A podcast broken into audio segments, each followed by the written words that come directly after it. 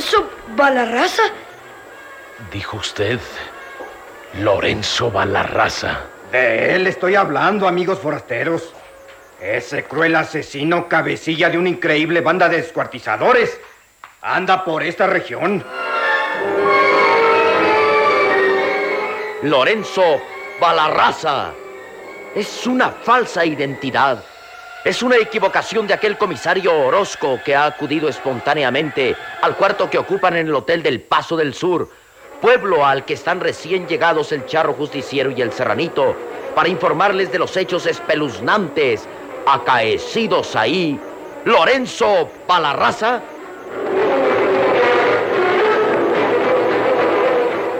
El nombre fatídico y horripilante ha dejado mudo de asombro al serranito y ha contraído en extrañeza y preocupación el poderoso ceño viril de rayo de plata. El comisario Saturnino Orozco de Paso del Sur observa atónito aquella expresión y avanza unos pasos por el cuarto quieto.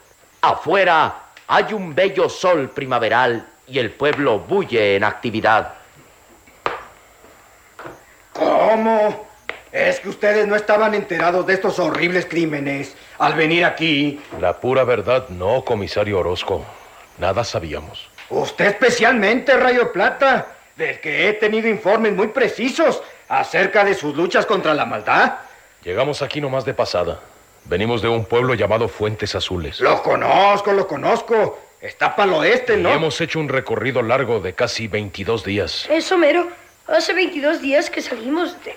Además, comisario, ni siquiera sospechábamos que hubieran cometido aquí crímenes de esa naturaleza por una pandilla al mando del tal Lorenzo Balarraza. Bah. ¿Y por qué no, joven rayo de plata? Álgame, se lo diré yo, señor comisario. Porque ese pelado fregado asesino está muerto. ¿Cómo? Yo meritito lo vi tronar el pico en mitad de una calle. Hace 23 días. El comisario Saturnino Orozco hombre de vigorosa musculatura y anchos hombros, se queda mirando al charro plateado tanto como al juvenil amigo. Y en la expresión de aquella su mirada deja entrever claramente su creencia de si están tomándole el pelo. Al fin, Rayo de Plata afirma la voz para decir... Pues como lo oye, comisario Orozco. Yo aprendí a ese sujeto cuando estaba a punto de cometer una de sus fechorías. La sé, lo llevé al pueblo de Fuentes Azules y allí el comisario del lugar lo acribilló a tiros al tratar de escapar. Esa tarde del siguiente día lo sepultaron. Lo sepultaron. Así lo anunció el comisario Díaz. ¿Y asistió usted a su entierro, Rayo de Plata? Pues eh, no, no pudimos. Ah. Salimos esa mañana del pueblo. Esa misma mañana, señor. El comisario Orozco da unos pasos rápidos que lo conducen hasta la puerta del cuarto, que abre con decisión, pero no cruza el umbral, sino que se vuelve hacia Rayo de Plata. Amigo sureño, repito que conozco su fama. Sé que le llaman a usted el azote del mal. ¿Le interesa este asunto? Llegó a interesarme que anduve persiguiendo a esa gavilla de descuartizadores desde un rancho lejano llamado el Huizache. Pero creo que aquí se equivocan, comisario. Debe tratarse de algún cómplice de Lorenzo Balarraza que escapó de la persecución del comisario Díaz. El otro, el verdadero, está muerto. Eso lo vamos a ver. Si le interesa, quédese y acompáñeme. ¿A dónde iremos? Ya se lo diré dentro de diez minutos. Nomás voy a buscar un papel a mi oficina. ¿Vendrá? Sí, comisario. Iré con usted. En diez minutos. Prepare su caballo. Lo espero allá abajo.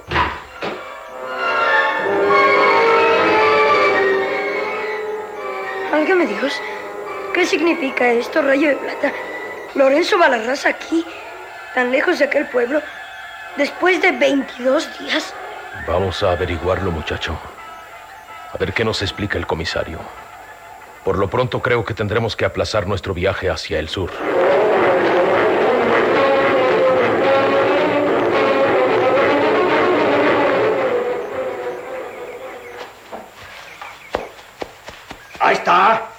Ese es el rancho de los nazarenos, donde pasaron los hechos más recientes. ¿Hubo una víctima ahí, comisario? Sí, un joven de 17 años llamado Jacinto, hijo de la viuda Rosales, era su único hijo. Así que ya comprenderá la tragedia de la pobre mujer que se ha quedado sola en el mundo. ¿Y para qué nos ha traído aquí? Quiero que compruebe con el dicho de un testigo presencial las afirmaciones que le hice en el cuarto del Hotel Rayo de Plata. Ya vamos llegando.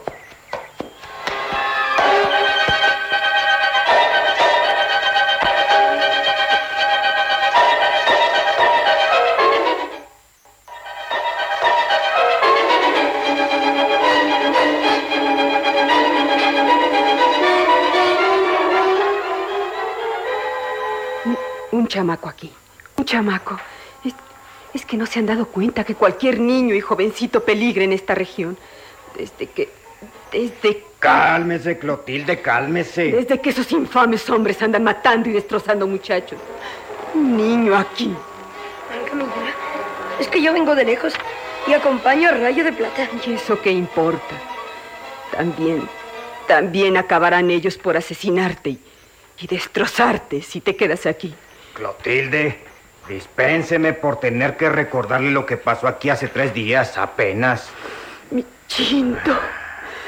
Mi chinto destrozado. Sí, el chamaco.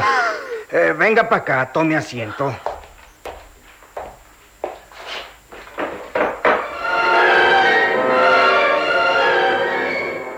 El comisario ha conducido a Rayo de Plata y al Serranito a través de algunos terrenos accidentados hasta llegar a la casita del rancho Los Nazarenos. Y ahí, una pobre viuda que ahora volvía a vestir el amargo luto de una madre que ha perdido a su hijo único, los recibe en una modesta salita un tanto abandonada, un poco destartalada por el embate de la reciente tragedia. Clotilde, la viuda de Rosales Darcut, tiene los ojos fatigados de tanto llorar y usa una pequeña cofia Llevada suavemente por el comisario Orozco, aturdida, la mujer se sienta, sin dejar de mirar al serranito, que tiene humedad de llanto en los ojos claros. Mi chinto. Mi pobre muchacho Jacinto. Clotilde, óigame. Estamos luchando por dar con los asesinos que le hicieron eso a su chamaco. Y este joven forastero que está aquí y que se llama Rayo de Plata, puede que nos ayude a castigarlos. Este joven. El mismo. Cuente delante de él cómo estuvo la cosa. Otra vez, comisario. Se lo suplico, Cotilde, ande. Sé que será doloroso para usted, pero pues... La mujer, pálida, ojerosa, enflaquecida, se queda silenciosa por unos instantes. Aquello le produce un horror sin nombre. Los sucesos acaecidos hace tres noches en aquel rancho. Ha de dispensar, señora. Pero también yo le pido que nos cuente el asunto. Hace. Hace tres noches. Chito. Se había acostado ya. Tenía que preparar muy temprano, al día siguiente, unas vacas para llevarlas al abrevadero del ribereño. Eran casi las diez de la noche y había salido la luna. Ave María. La luna. La luna de siempre. Una luna enorme, casi llena. De pronto escuché un rumor extraño en pleno campo. Era, era como un toque de tambor. Un toque de tambor. Un tambor opaco, apagado. Un ruido que jamás había sido escuchado en esta parte del barranco. Fue acercándose poco a poco y, y luego oí pisadas de caballos. Curiosamente me asomé por una ventana. Esa. Divisé a un grupo de jinetes vestidos de negro, con chamarras oscuras. Parecían extrañas siluetas bajo la claridad lunar. Los siluetas de la muerte. Estaba yo mirándolas, esperando que se acercaran más, cuando oí un grito en la pieza de mi hijo. Un grito espantoso, un grito de muerte. Morisana, temiendo lo peor, subí a la pieza y... Dios del cielo. ¿Qué vi? ¿Qué? Un hombre estaba inclinado sobre el muchacho en la cama y, y le cortaba el brazo izquierdo y... ¡Jacinto estaba muerto! ¡Muerto ya! Procure calmarse, Clotilde. Yo llevaba una pequeña pistola y disparé, disparé contra el individuo y, y él no se movió. Volteó la cara y pude verlo bien. por la luna que entraba por la ventana del cuarto. Me desmayé. Cuando recobré el conocimiento, mi, mi hijo ya no era mi hijo. Estaba aún en su cama, pero, pero ya no era mi hijo. Ave María. Le faltaban los brazos, las piernas, y su rostro era una máscara de sangre. Le habían arrancado la piel de la cara. Grité y grité con todas mis fuerzas. Cuando llegaron algunos mozos, los jinetes habían desaparecido. El eco del tambor había cesado. No podían reconocer a Jacinto de cómo quedó. Volví a desmayarme. ¡Ay, Dios mío! ¡Dios mío!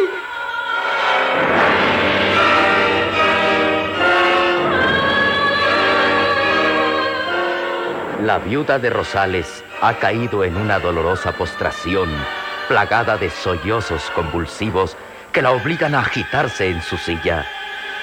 Respetuosamente el comisario ha dejado que la pobre mujer se desahogue y se reponga un poco y después... Bueno, dispénseme por haberle hecho recordar esas cosas, Clotilde. Era necesario. Y lo es más que me repita delante de este joven charro del sur la descripción que me hizo del malhechor. ¿Él? Sí, el hombre que estaba junto a la cama de Chinto, el que le cortaba brazos y piernas. Usted dijo que lo vio bien. Perfectamente. La claridad de la luna le dio en pleno rostro. Era un hombre alto, flaco, vestido de vaquero, con un pequeño sombrero. Jamás, jamás olvidaré esa cara. Era horrible, larga, angulosa, demacrada. El comisario ha sacado de una bolsa de su chaleco un cartón doblado que extiende ante los ojos de la viuda. Hay en él una fotografía algo borrosa, pero reconocible, y la mujer tiembla. Este es el hombre, ¿verdad? Sí, sí, este. Ese horrible ser asesino, descuartizador. Se lo dije antes, fue él. ¿Estás segura? Lo juro por Dios. El comisario se vuelve entonces hacia Rayo de Plata, que tiene el ceño fruncido de rabia, de asombro, de concentrada preocupación. En aquel cartón está la fotografía de Lorenzo Balarraza, sus señas, su descripción. Fue quien mató y destrozó a mi hijo. ¡Él lo juro por Dios!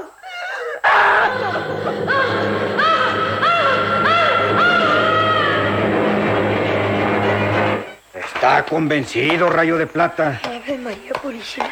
Y no ha sido la única testigo que pudo identificar al tipo. Otros lo vieron también y me lo describieron. Entonces me acordé de que guardaba yo un aviso de recompensa por ese asesino y se los enseñé y gritaron lo mismo. Es él, es él. Lorenzo Balarraza está aquí.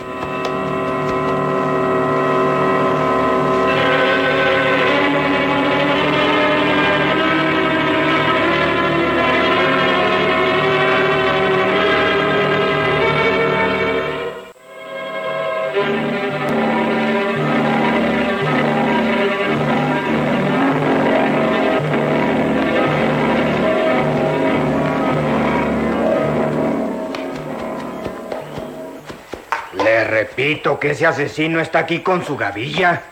Tanta gente no puede equivocarse en una identificación. Ah, lo malo es que... He dado varias batidas y no he podido encontrarlo. Ni a él ni a su gavilla. Salen ya de la casita de los nazarenos, enfilando por un camino que rodea un paisaje agreste. Rayo de Plata, sombrío y cabizbajo, no ha pronunciado palabra hasta que...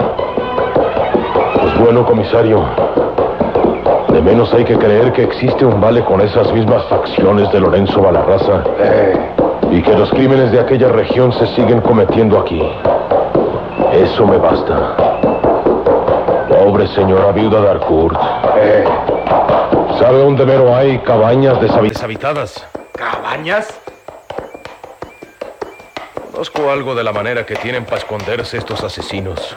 Pero, pues, ¿cómo pueden esconderse todos en una cabaña chica? ¿Y sus caballos, pues? Acuérdese, traen caballos. Tiene sus mañas, comisario. ¿Dónde hay cabañas deshabitadas? Pues hay una, junto al barrancón. Hoy me dará las señas completas. Esta noche, el muchacho y yo daremos una vuelta por ahí.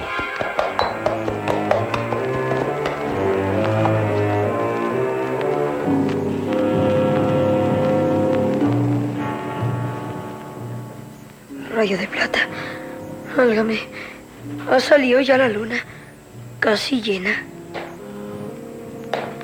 Asomado a una de las ventanas del cuarto, en el hotel de Paso del Sur, el serranito contempla con estremecimiento el soberbio disco lunar que empieza a levantarse por encima de los aleros de los edificios. Rayo de plata, pensativo y serio, se abrocha el doble cinturón de sus pistolas temerarias. Ya vamos a salir rumbo a esa cabaña que te dijo el señor comisario. Híjole, yo sé lo que pasó, Rayo. Ese comisario de Fuentes Azules mintió. Es un fregado engañador que le disparó a Lorenzo Balarraza a tiros de salva, que no le hicieron ni un rasguño. Lo mismo el doctor. El doctor mintió al decir que estaba muerto el condenado criminal. Puede ser. Y el mismo mandado fingió tronar el pico a media calle. Todo fue un engaño. El comisario y el doctor están de acuerdo con el tal Lorenzo del Diablo. Te hicieron sonso, Rayo. ¿O, o crees que...? ¿Quién sabe? Me acuerdo ahora que las balas del comisario Díaz hicieron saltar astillas de la puerta. No conozco balas de salva que peguen tan fuerte. Álgame. Entonces lo que pasó es que el comisario no quiso atinarle. Por eso Lorenzo Balarraza sigue vivo y coleando. Sí. También me acuerdo de otra cosa más rara, muchacho. ¿De qué? De que no vi que a Lorenzo Balarraza le saliera del cuerpo una sola gota de sangre. Ni una sola. Y eso que dice que había recibido diez balazos. Ave María Purísima. Parecía un hombre que no tuviera sangre en el cuerpo. Vámonos, muchacho. Rumbo a esa cabaña. ¿Junto al barrancón? ¡Ay, pues!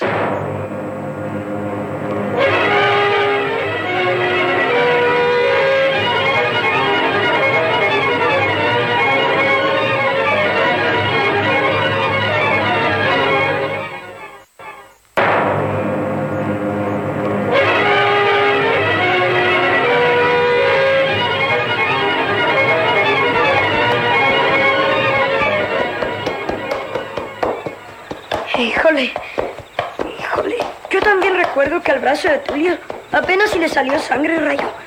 Señor Dios, pero ¿crees que ellos... Aguarda, muchacho. ¿Qué pasa? Ahí está. Ya la veo a la luz de esta luna llena. Es la misma cabaña deshabitada que nos señaló el comisario Orozco esta tarde, junto a la barranca. A la pálida luz de la luna casi llena, después de 23 días de los sucesos anteriores, divisan la masa oscura de madera. Sí, aquella luna es como una ascua brillante en el cielo impasible. La cabaña está en tinieblas, situada precisamente en la orilla de un profundo barranco, un abismo que abre sus fauces por el lado de la finca. En este lado, la construcción está sostenida por pilotes de madera casi posándose sobre el vacío. Rayo de Plata, deteniendo al blanco manito a cierta distancia, ha examinado la sospechosa construcción. Fíjate, todo muy apropiado, muchacho. Señor. Abajo en la barranca puede haber túneles de salida, de escape, cuevas para esconder los caballos. Esta gente sabe hacer las cosas. Pudiera ser un escondrijo como el que tenían en Fuentes Azules. Híjole, sí. Pero, ¿por qué no vino el comisario ese y sus hombres para ayudarte, Rayo? Quedó de venir más noche. Le aconsejé no llegar en tropel para no espantar a los vales asesinos. Hay que sorprenderlos. Nos apearemos, muchacho. Ah, pues.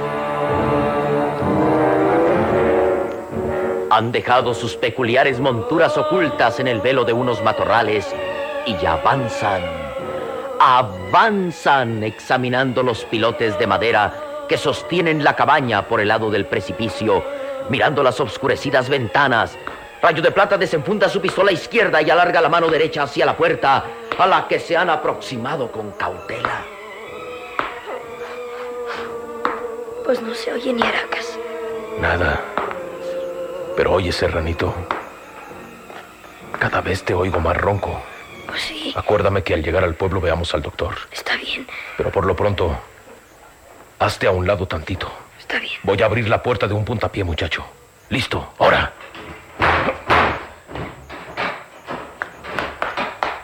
¡Cuidado! Entra. No hay nadie.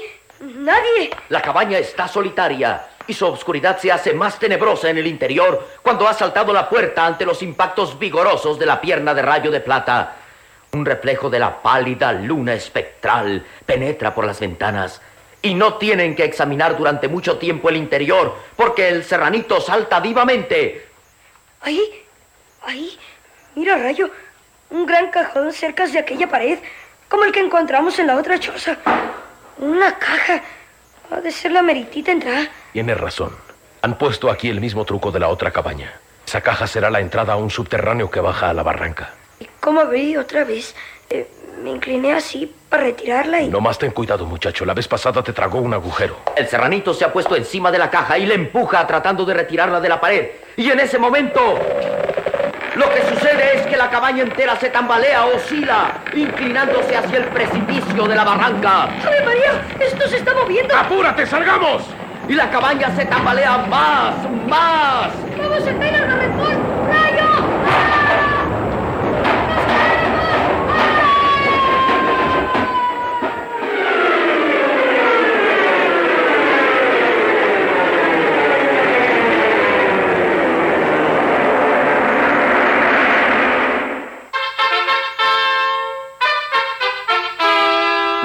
De Plata.